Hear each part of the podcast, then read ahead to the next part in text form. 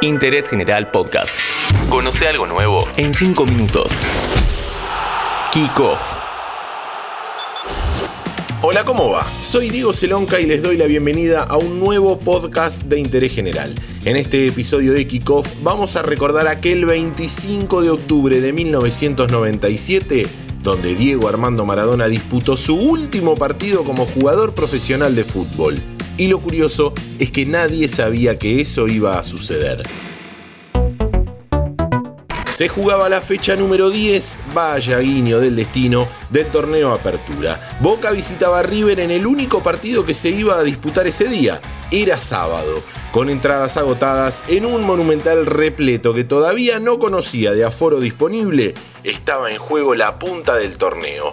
Todavía se podía ir de visitante y la tesorería de River anunciaba que se había recaudado más de un millón de pesos o de dólares, que en ese momento era lo mismo. Ese día se cumplían nueve meses del asesinato de José Luis Cabezas. Familiares y colegas del fotógrafo desplegaron una bandera con los ojos del reportero gráfico exigiendo justicia.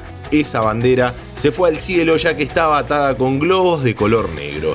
Luego del homenaje ya fue tiempo de fútbol. Con los equipos en la cancha, Maradona trotó hasta el banco de River para darle la mano a Ramón Díaz, entrenador millonario y otrora compañero suyo en aquella recordada selección juvenil campeona del mundo en 1979. El segundo riojano más famoso puso en cancha a Burgos, Hernán Díaz, Ayala, Berizo, Placente, Montserrat, Astrada, Berti, Gallardo, Rambert y Salas. Héctor Rodolfo Veira, DT de Boca, eligió a estos 11. Córdoba, Vivas Bermúdez, Fabri Arroabarrena, Torresani, Caña Solano, Maradona, La Torre y Palermo. Un solo punto separaba a los dos más grandes del fútbol argentino. River era líder, tenía 22 puntos y hacía 7 años que no le podía ganar como local a Boca. A falta de 5 minutos para que terminen los primeros 45, Sergio Berti cumplió con la ley del ex. Viene Berti, gol Berti. ¡Gol!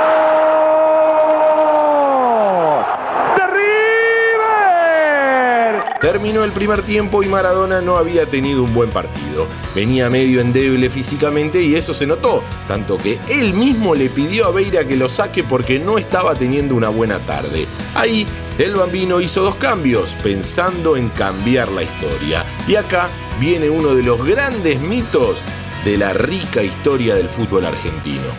E ingresó en su lugar el número 20, Juan Román Riquelme, se retiró el 10, Diego Armando Maradona. Todos los periodistas anunciaron que había salido Maradona y su reemplazante había sido Juan Román Riquelme. Con el famoso diario del lunes, el mito fue creciendo porque sonaba muy romántico que el mejor 10 de la historia le entregara el legado al mejor 10 de la historia de Boca. Hubo otro cambio en el Geneise. Salió Nelson Vivas e ingresó Claudio Canigia. Decíamos que a la historia le quedaba pintado ese cambio, pero la realidad se basa en documentos oficiales y el árbitro del partido, Horacio Elizondo, registró en la planilla oficial que el cambio de Maradona fue por el hijo del viento, Canigia por Maradona y Riquelme por Vivas. Antes de conocer el final de la historia, te recuerdo que si te gustan nuestros podcasts, podés seguir el canal de Interés General para tenernos todos los días en tu Spotify. Búscanos como Interés General Podcast, pone seguir y listo. Volvamos al partido. En el segundo tiempo Boca lo dio vuelta y con goles del huevo Torresani, otro que cumplía la ley del ex, y Palermo le ganó a River 2 a 1, mantuvo la racha sin perder en el Monumental y se trepó a la punta. Una vez finalizado el encuentro, Diegote salió nuevamente a la cancha y estaba eufórico. Creemos que ni él sabía que había sido lo último de manera profesional. Unos gestos a la tribuna de River y una de las tantas declaraciones que pasaron a la historia.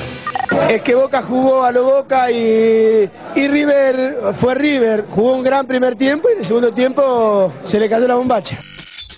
A Maradona le tocó el antidoping y tres días después empezó a circular la versión de que le había dado positivo. La prensa estaba apostada en la puerta de su casa y deslizó la versión de que don Diego, su papá, había fallecido a causa del disgusto. Fue mucho para un Maradona que el día anterior a cumplir 37 años anunciaba que colgaba los botines definitivamente.